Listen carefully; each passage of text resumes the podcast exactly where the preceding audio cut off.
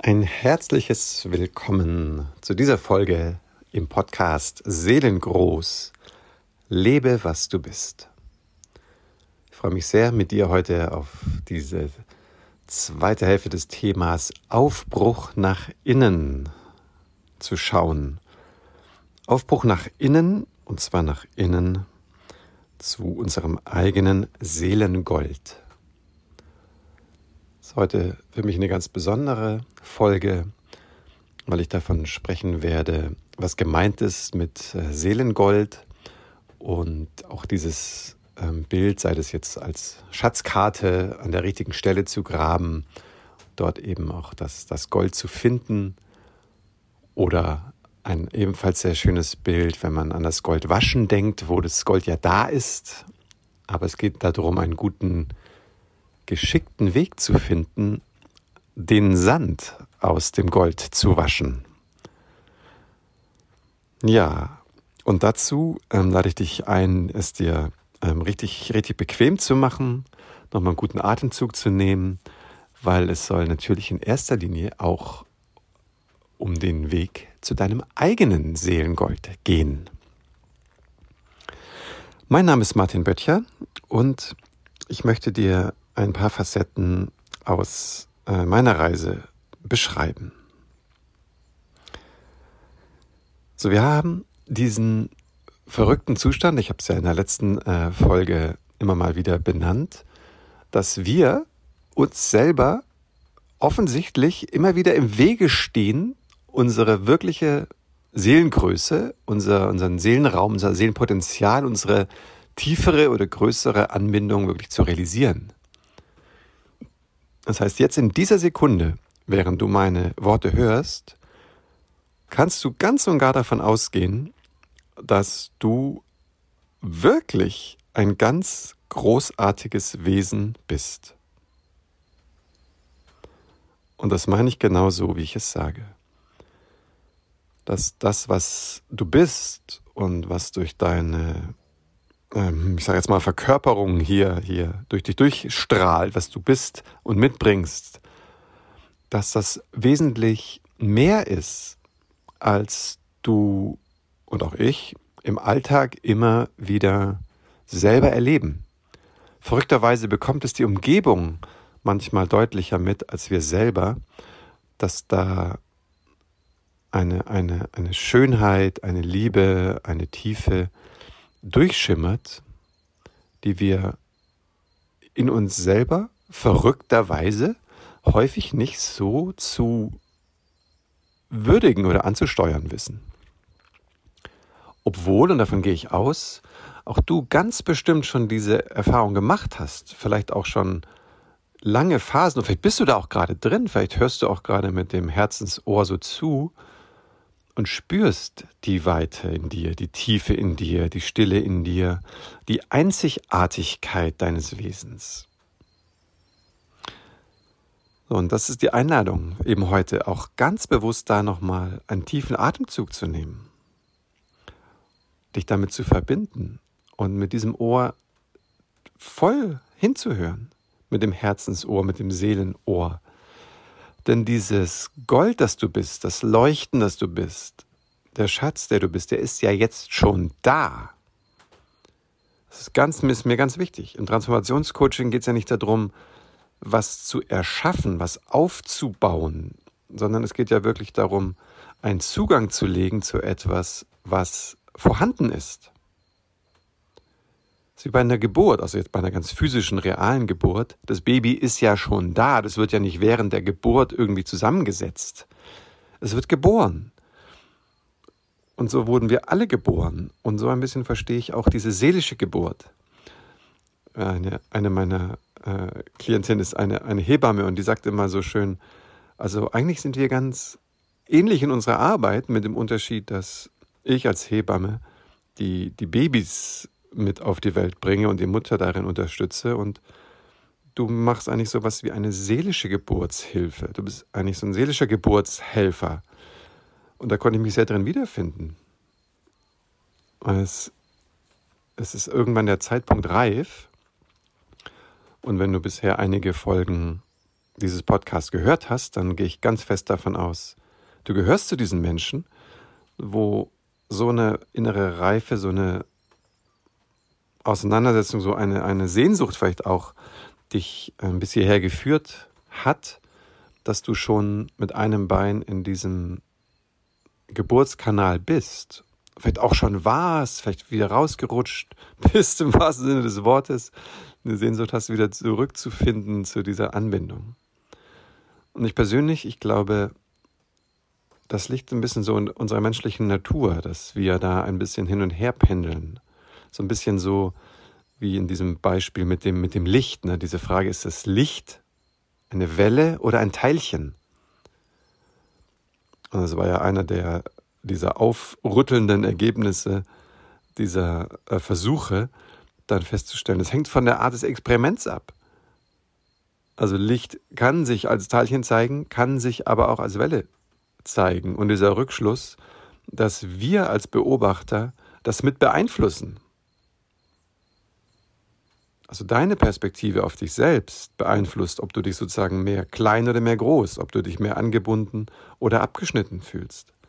Aber diese Perspektive, und das ist ja das, das facettenreich Faszinierende, die ist ja so verflixt schwer zu, zu finden, einzunehmen und dazu halten.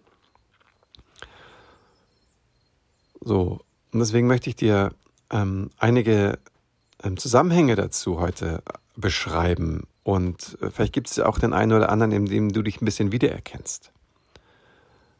Es, es scheint mir sehr hilfreich zu sein, dann auch über so ein Ach ja, genau, Aha-Moment, dann eigentlich auch über eine Erinnerung, also etwas tief zu innern, ähm, auch dort, dort wieder in die Anbindung zu gelangen. Ja, und an, an einem eigenen Beispiel, wie angekündigt, ähm, möchte ich dir dieses Paradox nochmal vor Augen führen.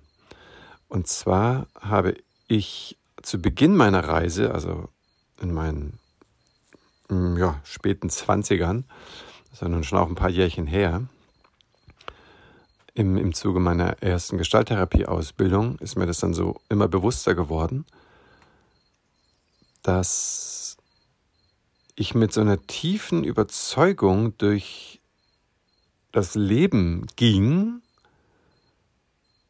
Liebe zu brauchen. Also ich war förmlich liebessüchtig, wenn du so willst. Na, nach außen hin, worin zeigt sich das?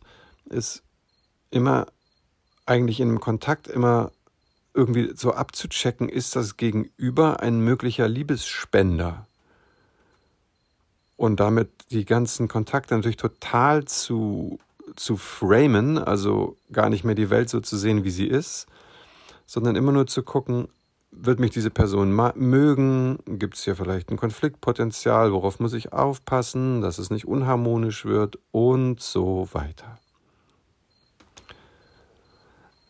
So, und so war ich in einer ständigen Bemühung, diese, diese Liebe, die für mir wie, wie so, eine, so ein Überlebenselixier erschien, irgendwie sozusagen aus der Welt irgendwie herauszufiltern, anzusaugen, rauszuquetschen, wie auch immer, mich dafür so zu verbiegen, dass so vermeintlich äh, das auch alles so funktioniert.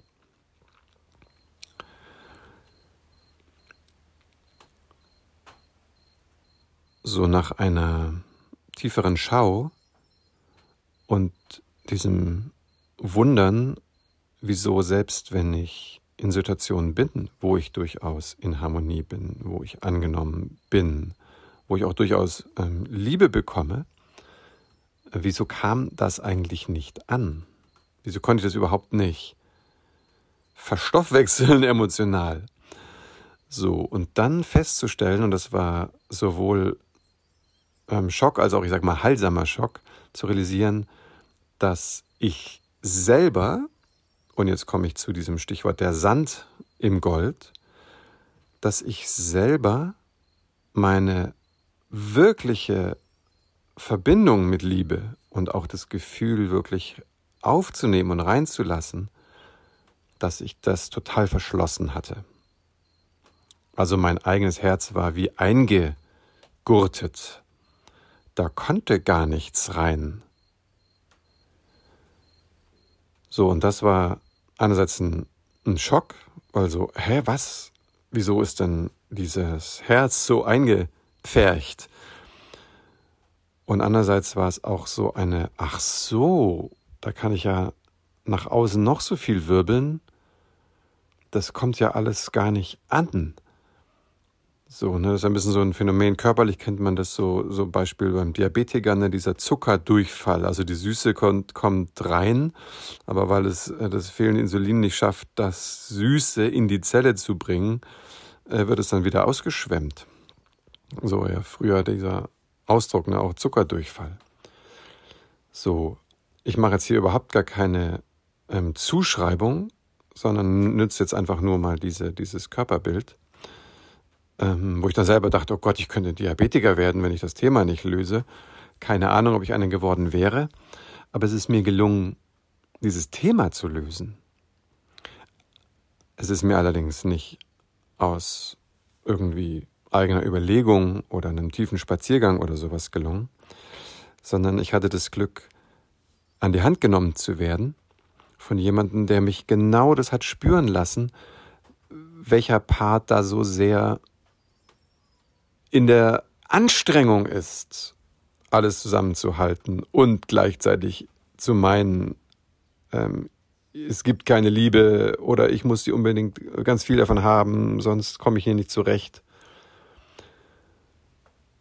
Und in der Sekunde, wo ich diesen, diese ganze Anstrengung wirklich sein durfte, also wo ich mal merkte, ah, das läuft da alles innerlich in mir ab, und dieser, dieser, dieser ganze ähm, Wirbel ist irgendwie nur so ein Versuch, wie, wie, wie so eine Art ähm, ähm, Ringen, äh, um, um irgendwie ein, ein, eine vermeintliche Notwendigkeit, dass ich von außen das bekomme. In der Sekunde, wo ich das wirklich ver verkörpern durfte, ganz tief realisieren, habe ich ein kleines, vielleicht auch ein großes Wunder erlebt. Und das war zu realisieren, dass dieser Part der einzige, der, der einzige Instanz ist, die mich davon abhielt, diese ganze Liebe zu spüren, die ja ständig da ist. Also wir können das ja auch als ein Zeichen der, der Liebe des Lebens nehmen, dass der Atem so geschieht, wie er geschieht. So, das ist das ist ja schon ein, ein, ein, eine, ein erster Ausdruck, zumindest ist das meine Erfahrung heute, wie, wie, wie uns die Welt hält und liebt. Die Schwerkraft als auch ein Ausdruck der Liebe der, der Erde. Spür mal deinen Körper, auch jetzt. So, dieser Atem, der strömt ein und aus und wir müssen ja überhaupt nichts dafür tun. Was für ein Geschenk. So, und dieses tiefe Realisieren, ja, ständig in der Liebe zu sein, es ist ja gar nicht möglich, davon getrennt zu sein. Das, das war wirklich mindblowing. Das hat meine Perspektive ganz und gar grundsätzlich verändert. So, und so ist das gemeint, und das ist so ein bisschen ein, ein, eine Facette. Es gab noch viele weitere von meiner persönlichen Reise wo das so spürbar wurde, wie kostbar das ist, diesen Sand, also diese, jetzt in meinem Fall war das ja irgendwann mal eine getroffene Entscheidung, mein Herz so ganz eng zu halten, wie, wie, diese, wie diese Dynamik so in der Tiefe abläuft. Und wenn ich ganz dorthin gehe und dann auch Kontakt bekomme, und das ist natürlich die Herausforderung jetzt für, für uns die wir so einen Transformationsweg gehen, dass wenn ich diesen, diese Zone berühre, es gibt ja in der Regel einen Grund. Es gibt ja einen Grund, zum Beispiel sein Herz so, so eng zu schnüren. Weil da ist vielleicht eine Angst da verborgen oder eine Verletzung ist geschehen. So, und auch wenn diese Erfahrung ja in der Regel Jahre, manchmal Jahrzehnte zurückliegt, haben wir nach wie vor wie so eine Art Schmerzgedächtnis, so eine, so eine Überzeugung in uns, dass wir das eigentlich nicht ertragen können. Es braucht relativ lange, bis wir wirklich realisieren, dass das eine Illusion ist, dass wir das sehr wohl ertragen können. Wir ertragen es ja die ganzen Jahre, wenn auch nicht bewusst. Aber eben zu der Zeit damals, als diese Umstände so schwierig waren, da waren wir eben nicht in der Lage, mit der Intensität auch der negativen Emotionen zurechtzukommen. Und haben dann diese Ausweichbewegung gemacht. Und so entsteht eben immer Sand im Gold. So, und das können wir auswaschen. Und das Gold ist trotzdem auch die ganze Zeit über da gewesen. Bei mir genauso. Ich habe mich jahrelang davon getrennt gefühlt. Und ich habe viel, viel, vielerlei Zugänge, ich sage einmal, finden müssen, außer dem eben beschriebenen, weil ich diese Sehnsucht so unwahrscheinlich stark hatte, wieder in, diesem, in dieser Anbindung wirklich zu Hause zu sein.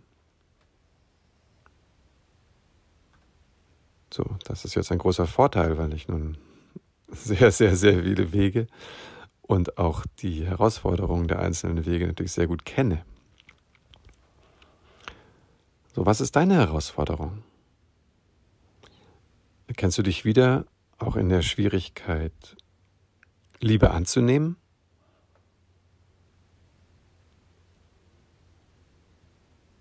Erkennst du dich vielleicht in einem, in einem ganz anderen Zusammenhang? Ich möchte jetzt hier noch ein, zwei, drei Beispiele mit, mitgeben, die mir jetzt in der, in der Arbeit mit Menschen immer wieder besonders begegnen.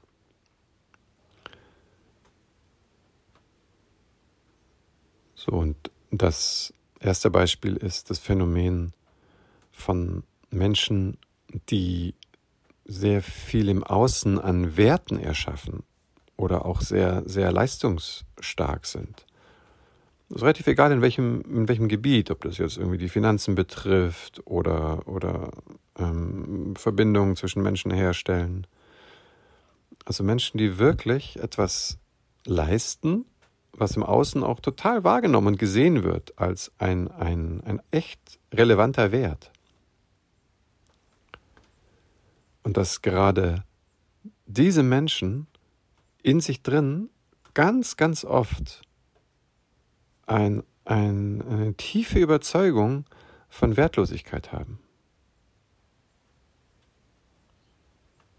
Das heißt, so wie ich früher nicht spüren konnte, dass ich sozusagen in Liebe bin oder Liebe bin, wenn man es so ausdrücken möchte, ist es für diese Menschen durch eine andere Verstellung, wie sozusagen so verdreht oder irgendwie zusammengepresst, dieses, ich, dieses Unvermögen, diesen eigenen Glanz, das eigene innere Leuchten auch als solches zu erkennen. Es ist wie der Weg ist verstellt.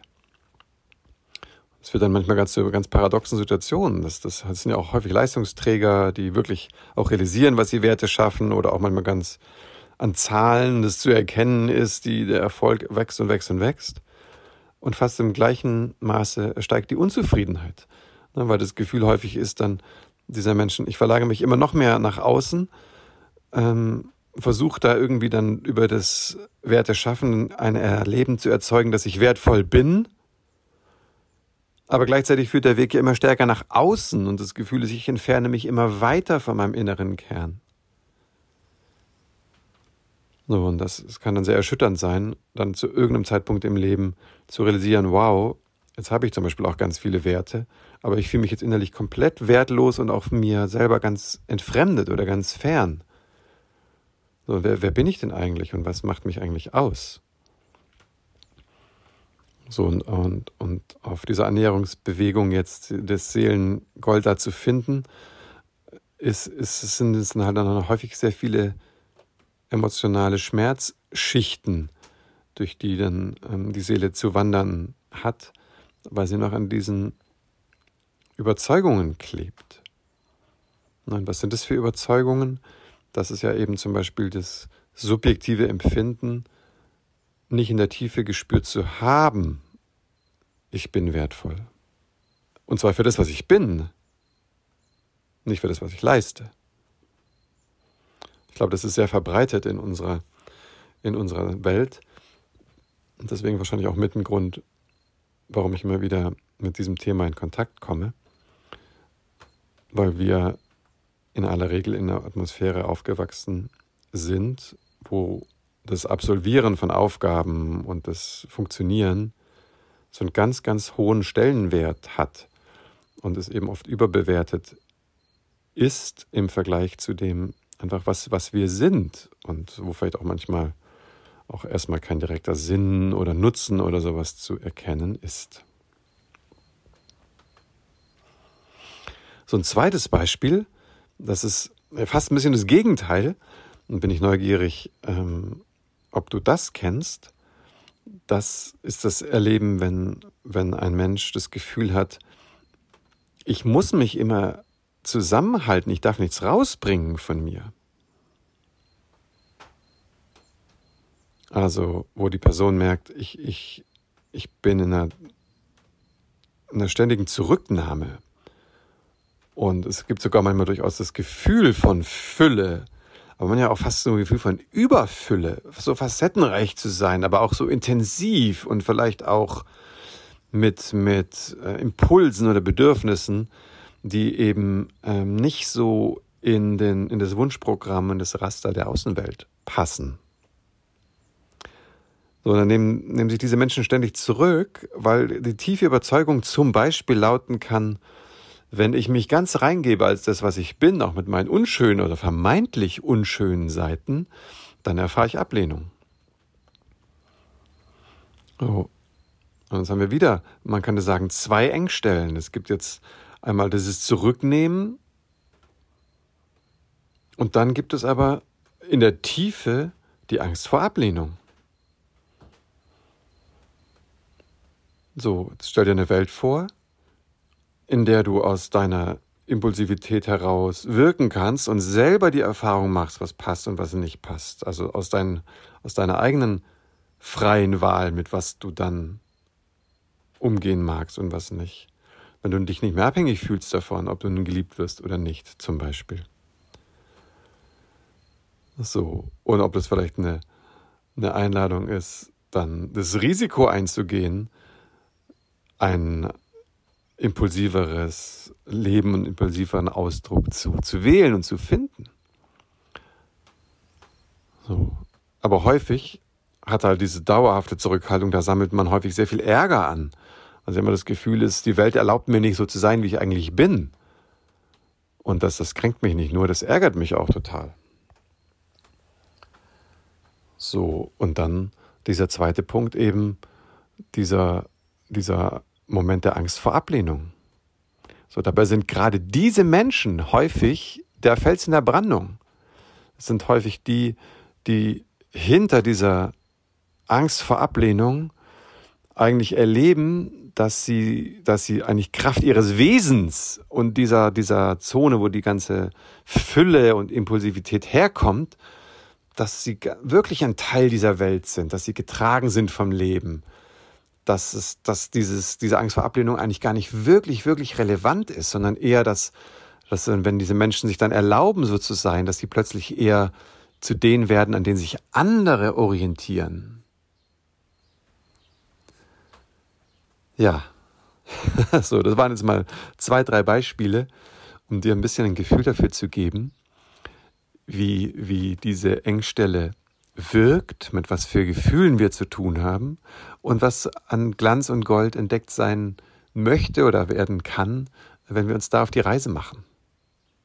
Und ich bin total neugierig, ob du dich in einem dieser Beispiele wiedergefunden hast oder ob dich das ein, ein bisschen ein paar Fragen vielleicht aufgeworfen hat oder dir klarer geworden ist, was dann eigentlich deine äh, Grundsubstanz an der Stelle ist. Und wenn du magst, dann, dann schreib mir das mal gerne. Das, das kannst du mir schreiben, wenn du, wenn du mich schon kennst und Kontaktdaten von mir hast, egal auf welchem Weg, ob das per E-Mail ist oder, oder ähm, auch eine Nachricht über, über Telegram zum Beispiel oder Signal.